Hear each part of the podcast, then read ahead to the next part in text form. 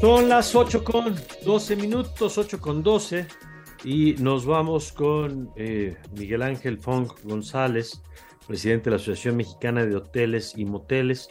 Eh, Miguel Ángel, gracias por tomarnos esta llamada. Buen día. buenos días, Mario. Un saludo a ti y a todos tus radioescuchas. Gracias. Pues hemos estado, como, como usted sabe, como todos los medios, pues tocando base de diversas aristas de lo que se vive hoy en el estado de Guerrero y naturalmente por la relevancia turística que tiene para nuestro país, pues quisimos conocer la información que ustedes tienen, Miguel Ángel, sobre cómo ha golpeado en el sector este fenómeno de Otis. Sí, pues la verdad ha sido tremendo el, todo el fenómeno meteorológico que sufrió Acapulco, uno de nuestros destinos más emblemáticos del país y pues estamos muy preocupados por las condiciones en las que se encuentran tanto nuestros colaboradores como nuestras instalaciones hoteleras. Pues para mayor información de todos, tenemos registros de que tenemos en Acapulco 284 unidades hoteleras, 284 hoteles, que suman alrededor de 20 mil habitaciones y de los cuales, según el reporte de nuestro presidente Alejandro Domínguez, pues el 80% de ellos está dañado. Esto es en menor ahí, supongo que... Sí, sí, sí, sí. supongo que no hay un estimado todavía. Todavía, no hay un estimado del impacto que esto tiene, claro. Sí, un censo estimado no lo hay porque también recuerden que ha sido muy difícil la comunicación, el acceso. Todavía hasta hoy por la mañana apenas pudimos establecer algún breve contacto con Alejandro y pues realmente ha sido, ha sido difícil la comunicación, pero sí es importante pues este el, el, conocer qué es lo que tenemos en infraestructura turística en Acapulco, porque de estos 284 hoteles que te mencionaba, como en la mayor parte de nuestro país, el 80% corresponde a hoteles pequeños independientes, familiares, que poseen entre 6 y 10 colaboradores en cada uno de ellos máximo. Y son 220 hoteles de estas características y suman alrededor de 70 hoteles de, eh, de gran, gran capacidad pertenecientes a una cadena o miembros de algún, algún este, alguna firma comercial que son los que son los menos. Eh, por experiencias anteriores, Miguel Ángel, eh, ¿tienen alguna idea de cuánto se lleva la recuperación después de un fenómeno? Yo entiendo que este tiene características eh, distintas por el tamaño de la devastación, por la categoría 5, por lo que hemos visto del que en algunos casos pareciera que quedaron como en obra negra los edificios, pero ¿hay algún estimado a partir de la experiencia de fenómenos similares? De lo que significa la recuperación? Mira, un fenómeno como este, la verdad es que a mí en lo particular no me había tocado vivirlo, la verdad fue devastador, devastador, fue muy fuerte.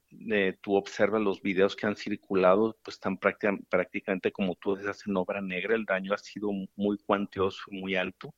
Y les comentaba que muchas veces es más fácil empezar desde cero una construcción que acondicionar o remodelar algo existente porque es más laborioso, más meticuloso y más complicado y, la mayoría de veces es más costoso el hacer eso que, que el, este, hacer algo nuevo. Por eso el tiempo yo creo que va a ser cuestión de dos cosas que va a ser muy importante obtener. como cuando se te daña tu coche y pues lo chocaste, se te desvieló, quieres tenerlo rápido, pues necesitas dos cosas. Uno, trabajar muy rápidamente y con atendiendo todas las, las, situaciones de mano de obra que hay que tener, pero la otra parte muy importante y la, la, la, fundamental es que contar con los recursos económicos para poder repararlo.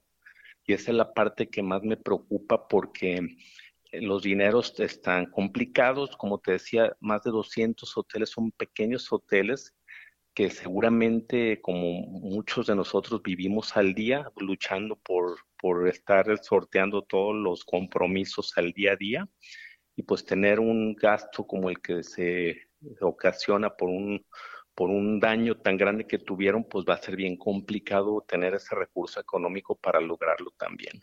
Con el efecto, además, Miguel Ángel Funk, el, el efecto en cascada, porque si hay un sector que tiene un impacto económico muy relevante es el turismo eh, y la hotelería en particular por la cantidad de personas que emplea, por los servicios que demanda, pienso en la, alimentación, los servicios eh, que proporciona a, los huéspedes, la cadena de entretenimiento que está vinculada de servicios que se ofrecen también. Es decir, eh, estamos hablando de un sector que en la medida en que se pueda restablecer, pues puede ser también un motor de la recuperación. Sí, por eso es muy importante darse a la tarea de hacer esto, esta recuperación lo más rápido posible. Creo que este apoyo de que necesita nuestro Acapulco va primero a cubrir las necesidades básicas que está teniendo la gente en este momento, que me imagino que están sufriendo mucho por agua, alimentos, cobijas, un lugar de albergue en donde resguardarse, para poder después entrar a la otra etapa que será la de financiamiento, recursos, inyección de recursos para poder reparar todas esas afectaciones. Y luego vendrá la otra parte que es también trabajar de la mano con todos los niveles de gobierno, con la iniciativa privada en toda la promoción para, para la recuperación del, del turista, del visitante, que también pues se va a ver degradado y se va a ver complicado porque pues la mejor temporada pues ya estaba aquí en diciembre, que es un periodo muy corto para la, una de las mejores temporadas del año de Acapulco y que pues va a ser bien difícil que estén preparados para recibir turistas en diciembre. De acuerdo.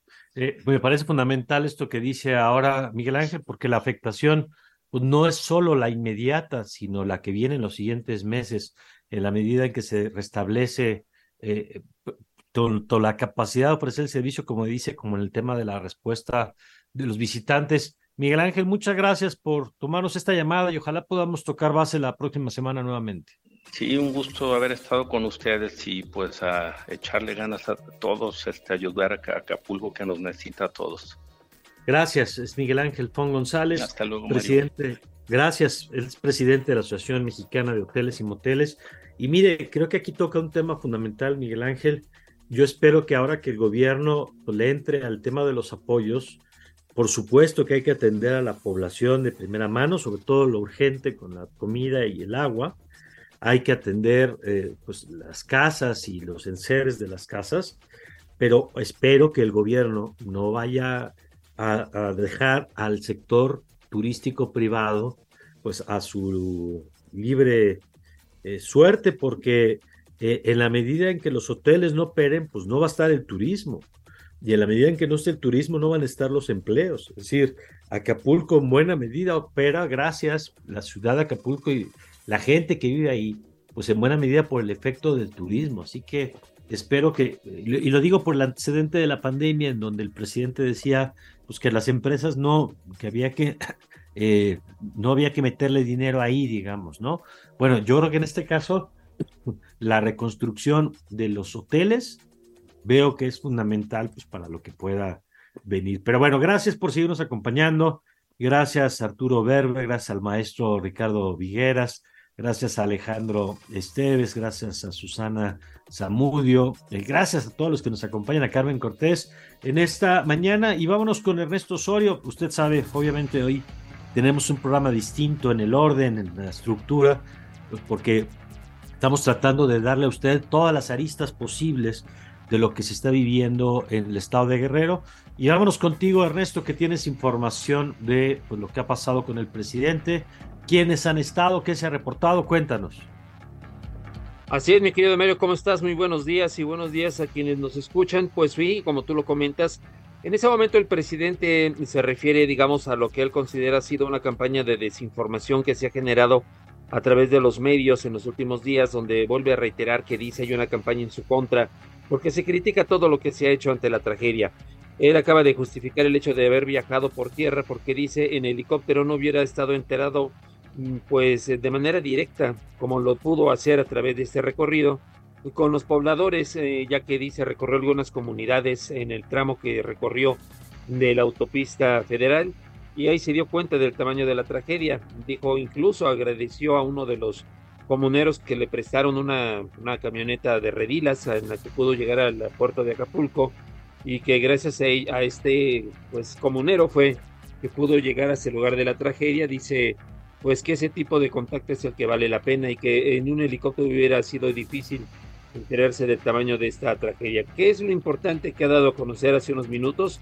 Bueno, primeramente el presidente dice que hoy a las 5 de la tarde eh, funcionarios de la Secretaría de Hacienda se reunirán con representantes del sector empresarial y del ramo turístico en Guerrero para que comiencen a ver cómo se va a establecer la vía de la ayuda financiera a fin de que los negocios, particularmente los más pequeños y los medianos, puedan recuperarse lo más pronto posible.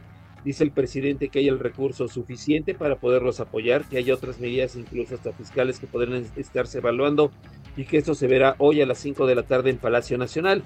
Esto también se complementará con un trabajo que realizarán el próximo miércoles en Acapulco, pues ya con los, eh, con los empresarios, con los dueños de los eh, negocios afectados, directamente una comisión que será encabezada por la secretaria Rosicela Rodríguez, por la secretaria de Gobernación Luisa María Alcalde y también por los titulares de Marina y de la Armada de México y de la Secretaría de la Defensa.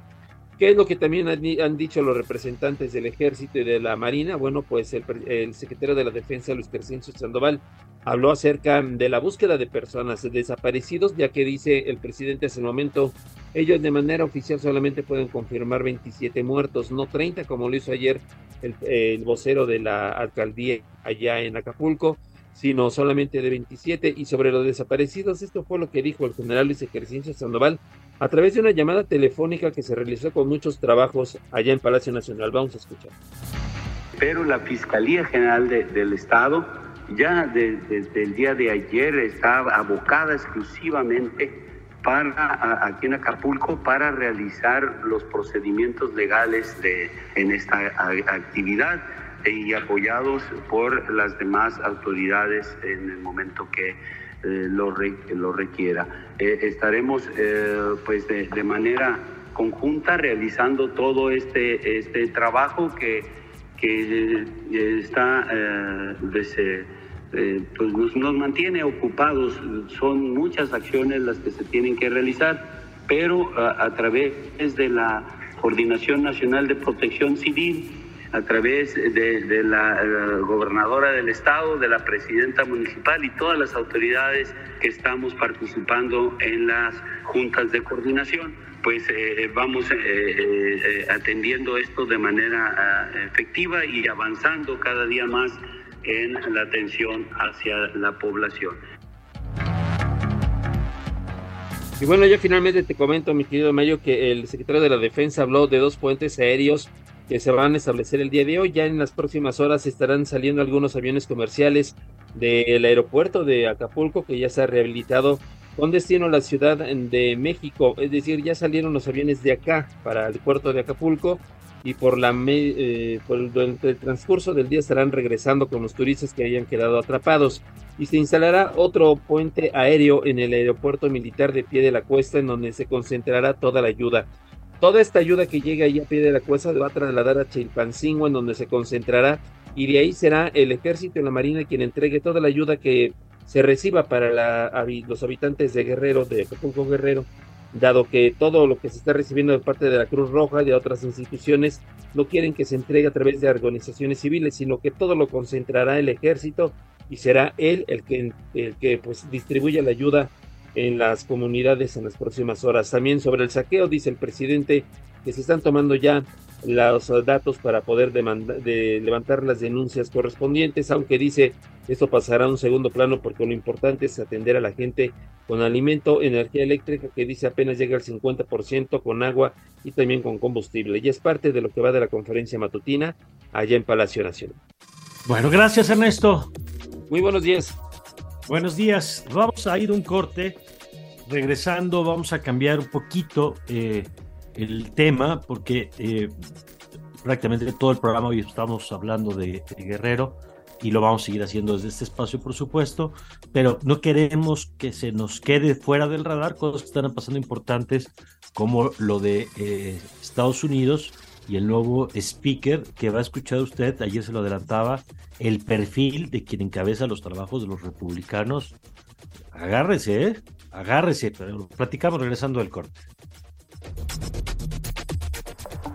Radar por Ibero 90.9. Por Ibero 90.9. Estamos de regreso. Radar.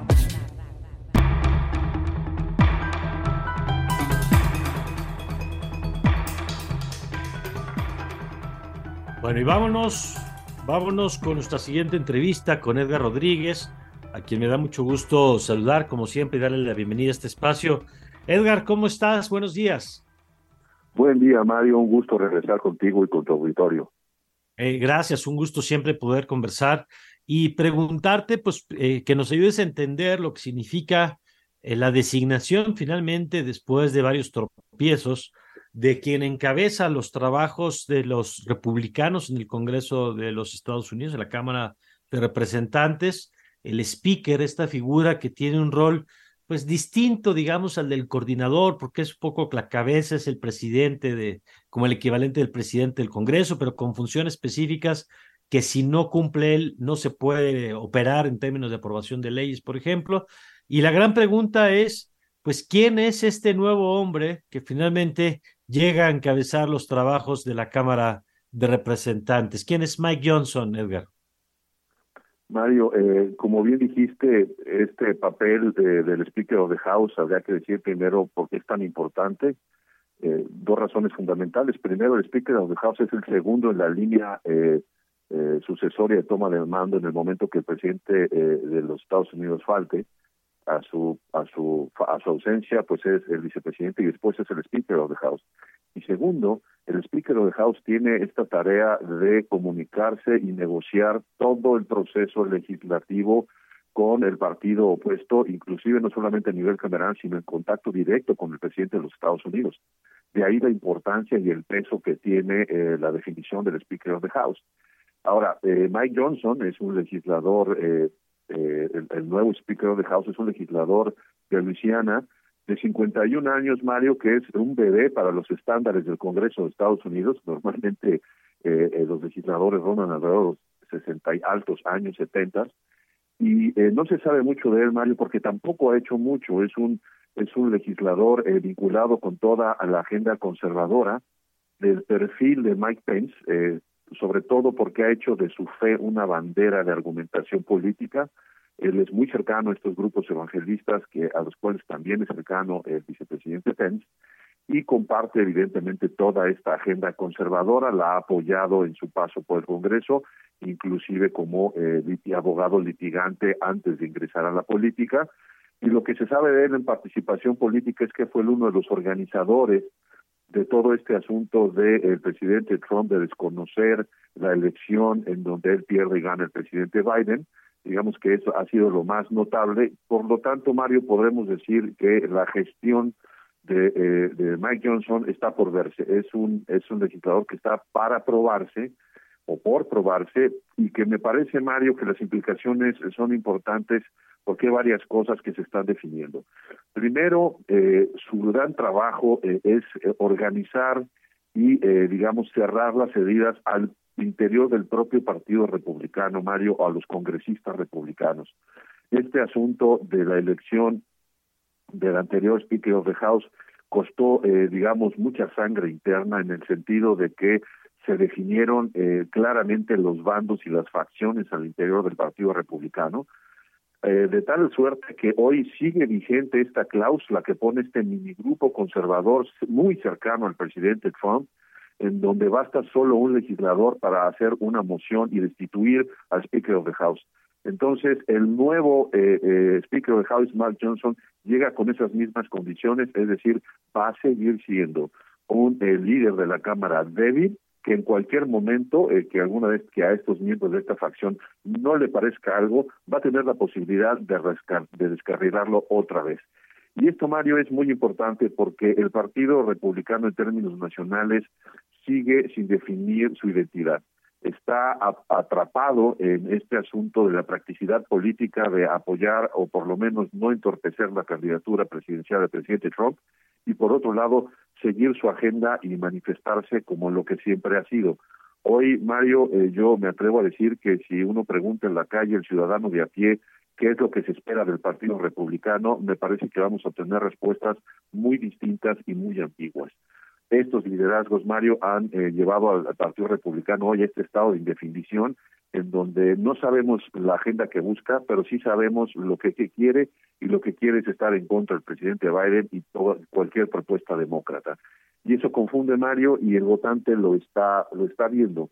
Y el otro tema, Mario, importantísimo eh, también es que él va a tener que negociar en el corto plazo, y estamos hablando de aquí a noviembre, eh, todos estos temas de aprobación presupuestal en donde sí o sí se tiene que eh, eh, acercar a los demócratas para negociar porque eh, viene una eso fue lo que le costó la salida a su eso fue lo que le costó la salida al anterior Edgar.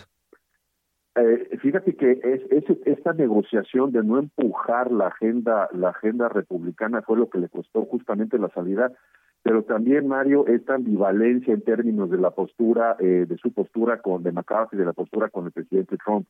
O McCarthy eh, lo acusaron prácticamente de traidor en algún momento lo apoyó en corto negociaba con el presidente Biden. Y ese es gran el, el, el acertijo que tiene eh, Mike Johnson Mario porque dadas las las posiciones como están es imposible eh, sentarse a negociar con el ala demócrata y con el presidente Biden sin que este grupo minúsculo pero muy influyente de radicales republicanos se moleste. Entonces, eh, por eso es clave para él y para su gestión y tiene escasos dos meses, Mario, un mes, no más, para poder eh, eh, ganar esta, esta eh, eh coalición republicana que lo apoye, porque de lo contrario, Mario, vamos a poder, eh, vamos a ver seguramente otra vez desatinos, desorden y confusión en el Partido Republicano. De entrada hay el tema, por supuesto, los temas presupuestales, pero está por aprobarse esta petición que el presidente Biden hizo en apoyar la ayuda y el soporte a Ucrania y a Israel. El presidente Biden lo metió en un paquete. Eh, Mike eh, lo quiere separar porque él no está de acuerdo eh, con el apoyo a Ucrania y en ese sentido eh, los republicanos hay también están divididos los republicanos, hay quienes sí quieren apoyar a Ucrania, hay quienes no, y hay un consenso definitivo en apoyar a Israel. Este tipo de cosas, Mario, van a, volver a exponer esta ambivalencia que hoy tiene el Partido Republicano que puede paralizar al país. Y déjame agregar solo una dimensión que tú también analizas siempre, eh, Edward, que es el tema de cambio climático, que es hoy en México creo que estamos, espero, más sensibilizados a lo que significa por lo que estamos viviendo en el estado de Guerrero. Eh, y, yo no me parece un dato menor que el nuevo speaker del que nos estás hablando, pues es uno de los negacionistas en el sentido de que el, el humano no es el que explica el cambio climático, él es militante, digamos, de esa creencia que no es, eh, que contradice, digamos, evidentemente la evidencia científica, pero que lo coloca en una posición clave en un momento en el que además, ante la posible llegada de Donald Trump el próximo año al poder, pues colocaría a Estados Unidos en la ruta de bajarse de las iniciativas en ese sentido, Edgar. Además de bajarse, Mario, de apoyar eh, de nuevo y con mucho más fuerza a toda eh, la industria energética basada en eh, combustibles fósiles. Es, es, es digamos, es, es, esa agenda la que, la que se empieza a asomar claramente forma parte del discurso de campaña del presidente Trump, de los apoyos y de los soportes de los grandes lobistas de las compañías energéticas. Y eh, desafortunadamente no se ve un escenario halagüeño ahí y tampoco, Mario, en la relación con México en el tema de la frontera, porque si bien Biden ya eh, inició trabajos de reconstrucción, y pidió presupuesto, ese es un tema eh, que seguramente los republicanos van a volver a negociar y van a utilizar eh, sus posiciones para exigir aún más, es decir, se prevé una radicalización, Mario, en ambos temas. Eh, insisto, este es un este es un problema de la identidad del Partido Republicano porque ante la incapacidad de lograr acuerdos en la base, los republicanos moderados, Mario, eh, paradójicamente son más en términos de votos en el Congreso, pero su voz y su capacidad de negociar ha sido notablemente disminuida. Y llama la atención, Mario, la influencia que sigue teniendo la mano del presidente Donald Trump en la definición del perfil del político republicano, porque todo esto ocurre, Mario, justo en el momento en que en el caso de Georgia, cuatro de los abogados que se manifestaron abiertamente eh, a favor de desconocer este proceso electoral y de revertir las elecciones de Georgia eh, se declararon culpables.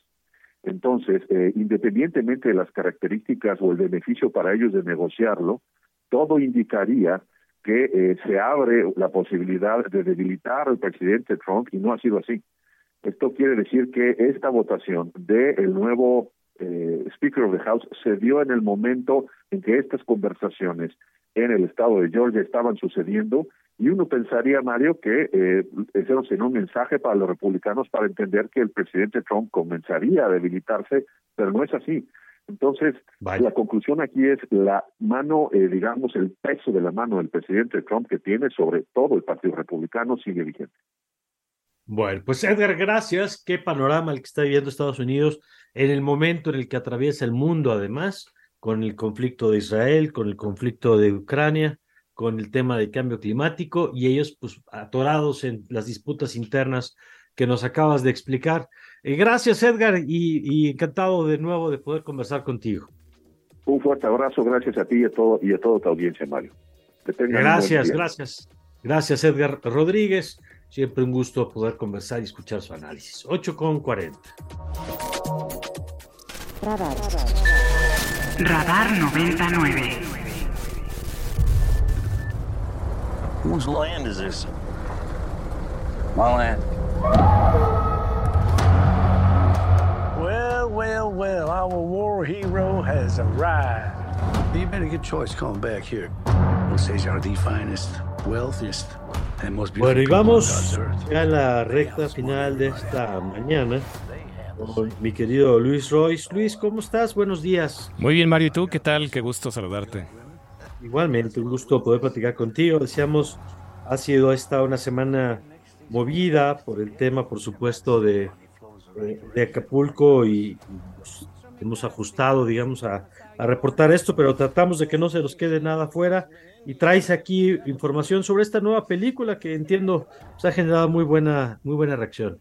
Así es, Mario. Mira, pues vamos a platicar este, este día de la última película del director Martin Scorsese, el famoso Martin Scorsese, Los Asesinos de la Luna. Bueno, eh, esta película, eh, ¿de qué trata? Es una historia compleja, es una historia muy larga, dura 3 horas 26 minutos pero con la gran habilidad que tiene Scorsese para contar historias, se va rapidísimo. Y es algo que, un tema que sigue siendo vigente, Mario, esta cuestión de, los, las primeras naciones, ¿no? los nativos americanos, los indígenas americanos, y cómo fueron siendo reemplazados pues por los colonizadores en su momento, pero también por gente con pues con intereses comerciales, ¿no? occidentales, digamos, que llegaron a desplazarlos, pero que poco a poco eh, empezó a cambiar, digamos, esa narrativa que primero fue el exterminio y después fue como la apropiación. Y justo en esta película habla de un tema complejo que todavía sigue siendo todavía sigue este, ahorita habiendo controversias sobre eh, la tribu, la tribu Osage en los Estados Unidos, que resulta ser que en, su momento, en los años 20, fueron unas de los grupos eh, en los Estados Unidos más ricos, más ricos del país. Es una historia que la verdad no, no se conocía, no se conoce tanto, pero bueno, Martin Scorsese la llevó a la pantalla y eso es la, intención de estas historias que se cuenten así. Y esta nación, esta nación Osage, eh, se hicieron, pues hicieron de mucho dinero por todas las propiedades que tenían ellos en su momento, que estaban pues cargadas de petróleo. Entonces tú veías a, los indios americanos vestidos con traje, con autos. Fue una de las zonas con más autos de lujo en su momento, en los años 20, pero que después, pues todos, la gente eh, codiciosa de, este, de, de estos tesoros, empezaron pues a llegar y a negociar, ¿no? De alguna manera cómo podían, pues, incluso extraérselos. Y por eso los asesinos, los asesinos de la luna es esto, ¿no? Empezaban poco a poco a desaparecer ciertas personas. Eh, eh, había una, una especie de ritual, ¿no? En el que los, los americanos, la gente occidental, no los nativos y este Osage, se casaban con hijas para que después, a través de unos procesos medio complejos legales, heredaran ellos todas las propiedades de la esposa y bueno, y por supuesto de toda la familia, y pues heredaban de unas maneras complejas. Una manera, algunas eran de homicidio, otras eran eh, por desapariciones. Y fue poco a poco haciendo esto hasta que ya hubo un momento en el que la tribu, los representantes de la tribu Usage, decidieron escalarlo esto al Congreso de los Estados Unidos y fueron a protestar acerca de estas desapariciones, de estos homicidios que no tenían una solución. Y a través de eso, mira, también es algo curioso porque es una historia que, que no conocemos tanto, se funda el FBI, el Buró de Investigación, porque el, el presidente, el, bueno, el que era el, jefe de Edgar ah, Hoover, sí, en esos momentos empezó a mandar agentes, agentes de investigación, policías, detectives, que incluían algunos nativos americanos, y empezaron a investigar justo este fenómeno de por qué estaba pasando. La película eh, habla eh, básicamente de este tema, pero está entrelazada con muchas complejidades. Es protagonizada por Leonardo DiCaprio, que es este personaje como el, el tonto inocente, pero que a su vez hizo el mal y después fue engatusado por el realmente el maligno de toda la película, que es Robert De Niro que es este personaje, que todos fueron reales y que Robert De Niro lo que hacía él era, incluso hablaba el idioma, el osage, se compenetró tanto en la tribu que pues los pudo convencer de alguna manera que él era el bueno de la historia. También sale Lily Gladstone, esta actriz este, que protagoniza Molly Borghardt. Ella es de la tribu Osage, y otros, otros actores que hemos visto en algunas películas donde salen los nativos americanos en la misma. Entonces es una gran recomendación, es una historia eh, brutal, es una historia compleja. Parece ser que estos directores clásicos del cine como lo sería Scorsese, Steven Spielberg, Ridley Scott, están volviendo a sus 80 años, ¿no? Eh, Hokusai, un artista japonés, decía que la mejor obra que podías crear era cuando más años tenías y que a los 80 años empezaba a poder hacer una obra significativa. Y bueno, aquí lo vemos. Scorsese sigue siendo vigente, está haciendo un cine muy interesante, complejo y además está la fotografía de Rodrigo Prieto que hace un trabajo increíble. Rodrigo Prieto ahorita está, este fotógrafo mexicano está compitiendo contra sí mismo porque este año además hizo Barbie. Entonces salir de Barbie a esta película, Los Asesinos de la Luna, eh, eh, permite mostrarnos la versatilidad que tiene este artista mexicano, fotógrafo, que además vinieron hace unas dos semanas, vinieron a presentar la película aquí a México y pues el, público la recibió eh, muy bien. pues muy bien. Pues qué bueno, pues ahí está la recomendación, querido Luis. Muchas gracias, como siempre. Gracias, gracias Mario. Gracias, que tengan buen fin de semana. Gracias, muchas gracias, Luis Royce. Radar. Radar 99.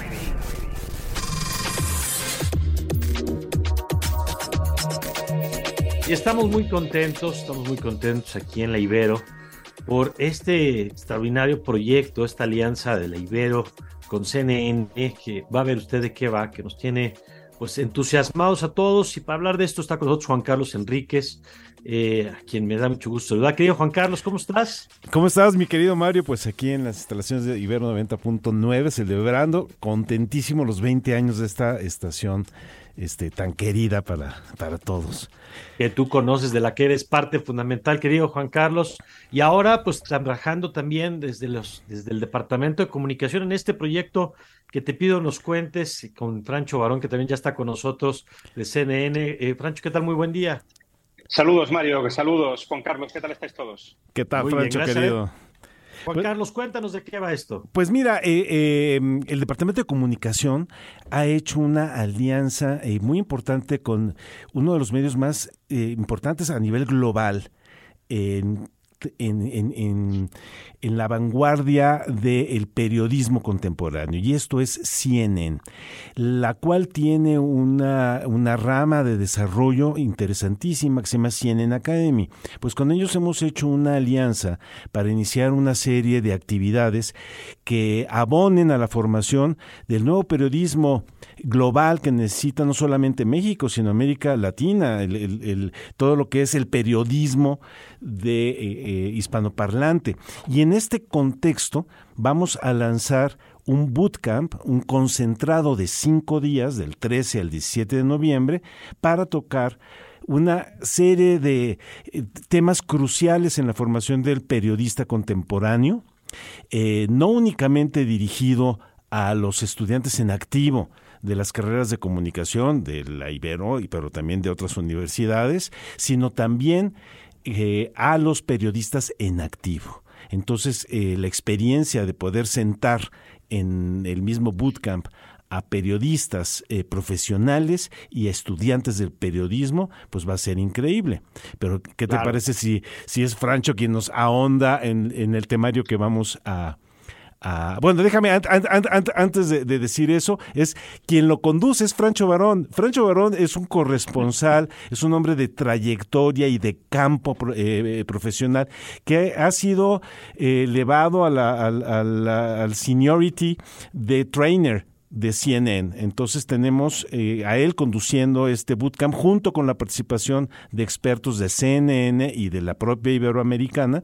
Eh, y, pues es un gustazo que lo vamos a tener aquí eh, como, como entrenador oficial. Pues a ver, cuéntanos, Francho, del contenido de este, de este, de este campamento tan importante. Bueno, Mario, eh, gracias por tus palabras, Juan Carlos. Pues este campo de entrenamiento, ¿no? Bootcamp, esa terminología muy, muy, muy americana, ¿no?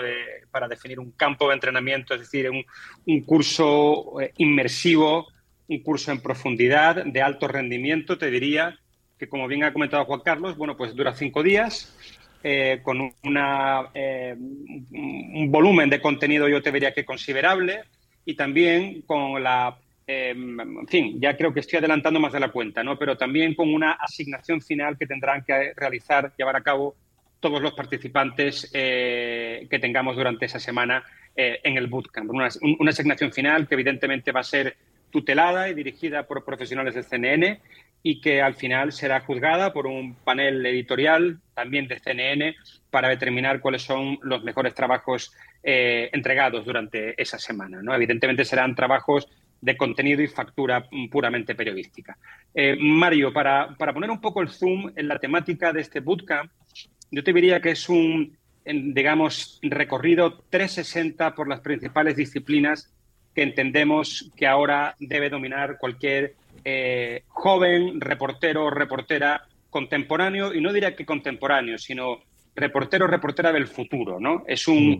es un curso eh, intensivo, como digo, muy centrado, completamente, 100% centrado en periodismo digital, con lo cual no vamos a manejar tecnologías ni eh, formas de producción que no sean puramente digitales, en el cual, bueno, pues vamos a hacer un recorrido por una serie de cursos y talleres y masterclass eh, que van desde a cómo hacer, cómo realizar un pitch, una presentación afectiva ante un equipo editorial, evidentemente los baremos, los parámetros y la vara de medir que vamos a usar va a ser la de CNN. O sea, aquí vamos a abrir, digamos, por primera vez la caja de herramientas, la cocina de CNN y vamos a permitir que todos estos participantes, eh, ellos y ellas, evidentemente, pues puedan entender cuál es la metodología, cuál es la forma CNN de hacer periodismo, desde, por ejemplo, como te acabo de decir, cómo hacer un pitch efectivo, una presentación a un equipo editorial sobre un tema, hasta vamos a abordar eh, técnicas de storytelling y de redacción de guiones audiovisuales pensados para digital.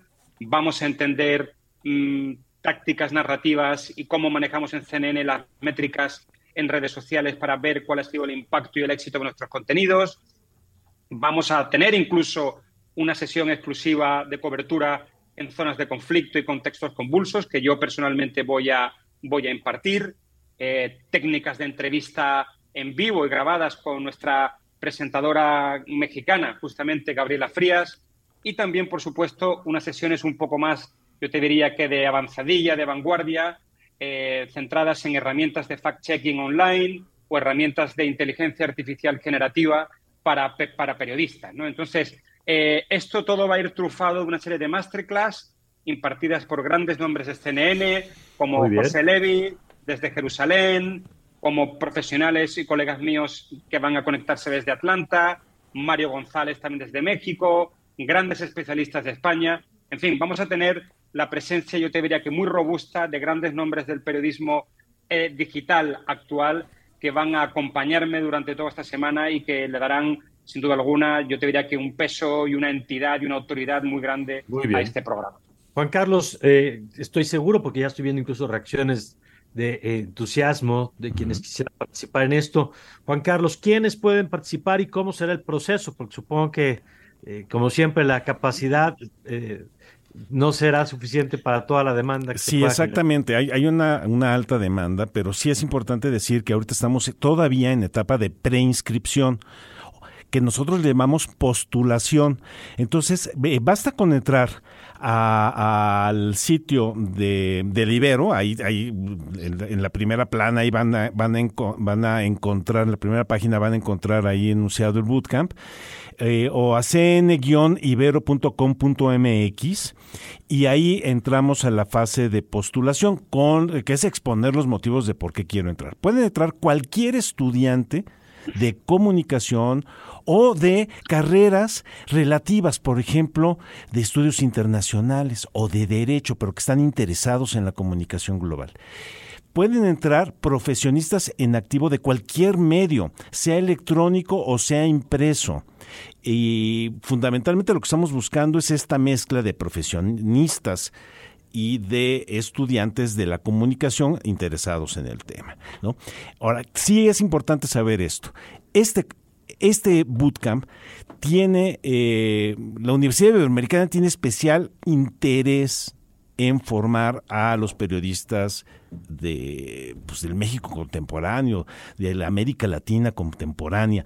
Entonces, está ofreciendo una serie de apoyos en forma de becas muy importantes eh, para, para entrar ahí mismo en el sitio se, se enterarán de las tarifas para ingresar a esto y son realmente muy muy atractivas. Pero sí hay que sí hay que meterse rápido porque cerramos el 31 eh, el día 31 cerramos la aceptación de postulaciones, se evalúan y ya después se anuncian quiénes son los, los admitidos. Muy bien, pues eh, estoy seguro que será un gran éxito este, este ejercicio. Eh, buena suma de instituciones con su propio prestigio y bueno, pues es una alianza muy atractiva. Francho, muchas gracias, mucho éxito y ojalá después de que termine todo el ejercicio volvamos a platicar de, de lo que fue la experiencia. Muchísimas gracias, eh, Mario. Esto, además, eh, simplemente como, como guinda final, es digamos que la primera piedra de, un, de una gran alianza que queremos continuar desarrollando entre Ibero y CNN a lo largo de los próximos años. Así que es el punto de partida de, una, eh, de un largo recorrido de programas y de programas muy interesantes. Muy bien, pues gran noticia. Gracias. Muchas gracias, Francho. Gracias, Juan Carlos. Juan Carlos Enríquez. Muchísimas gracias, Mario. Saludos, Francho, y nos vemos muy pronto. Ya estamos ya cercanos a, este, a esta experiencia maravillosa. Muy bien, gracias a los dos por acompañarnos, gracias por la información. Y ya en la recta final de nuestro programa nos vamos con Ernesto Osorio y lo último que ha ocurrido con la información del presidente. Adelante, Ernesto. Mi querido Mario, bueno, pues para comentarte únicamente que el presidente acaba de descartar que se puede establecer un toque de queda ante pues la multiplicidad de, saqueos que ha habido en los comercios. Él también está justificando y aclarando que no se actuó tarde, sino que se actuó debidamente eh, vuelve a comentar el hecho de que él mm, oportunamente había enviado un tuit a las 9 de la noche previo a que entrara el huracán Otis por Guerrero y dice que no se actuó con impericia, sino más bien de manera adecuada, que todo lo que se ha dicho es parte de la campaña de los medios, eh, están en su contra y finalmente también se refiere al tema electoral. Él dice no quiere hablar de campañas ni tampoco de candidatos, que todo el trabajo que se ha hecho por parte del movimiento de la cuarta transformación va en buen camino y que el, justamente la confianza que genera el que el gobierno federal actúe en circunstancias como la que están sucediendo en Acapulco es lo que a él le da la certeza de que habrá cambio con continuidad en el 2024, lo comenta el presidente, aunque dice no quiere hablar de temas electorales, pues bueno, se refiere a todo lo que tiene que ver con su movimiento en el, en el contexto electoral del año próximo. Y es parte de lo que va de la conferencia matutina que todavía sigue allá en Palacio Nacional. Bueno, pues muchas gracias Ernesto. Muy buenos días. Buenos días y nosotros ya nos vamos. Eh, si usted lo notó, ni ayer ni hoy tuvimos música eh, a lo largo del programa, pero bueno, pues queríamos ser consistentes con lo que creemos que merece este momento que estamos viviendo en el país. Eh, gracias, Isra, gracias a todo el equipo, a Gio, a todos por habernos acompañado. Eh, Y le invito a que siga con nuestra programación, con Obladio Blada. Ya la sabe que el próximo lunes le esperamos. Yo no voy a estar aquí la próxima semana, pero estará todo el equipo con Ana Jasso, con Ana Ceseña, con Ricardo López, con Alfonso Cerqueda, con Ernesto Osorio, por supuesto con Isra al frente, con Gio, con todo el equipo que hace Radar 99. Así que le esperamos con toda la información la siguiente semana. Yo soy Mario Campos y le deseo, como siempre, tenga usted un magnífico, un magnífico fin de semana. Ibero 90.9 presentó los acontecimientos del día y las voces más actualizadas. Todos captados por Radar 90.9.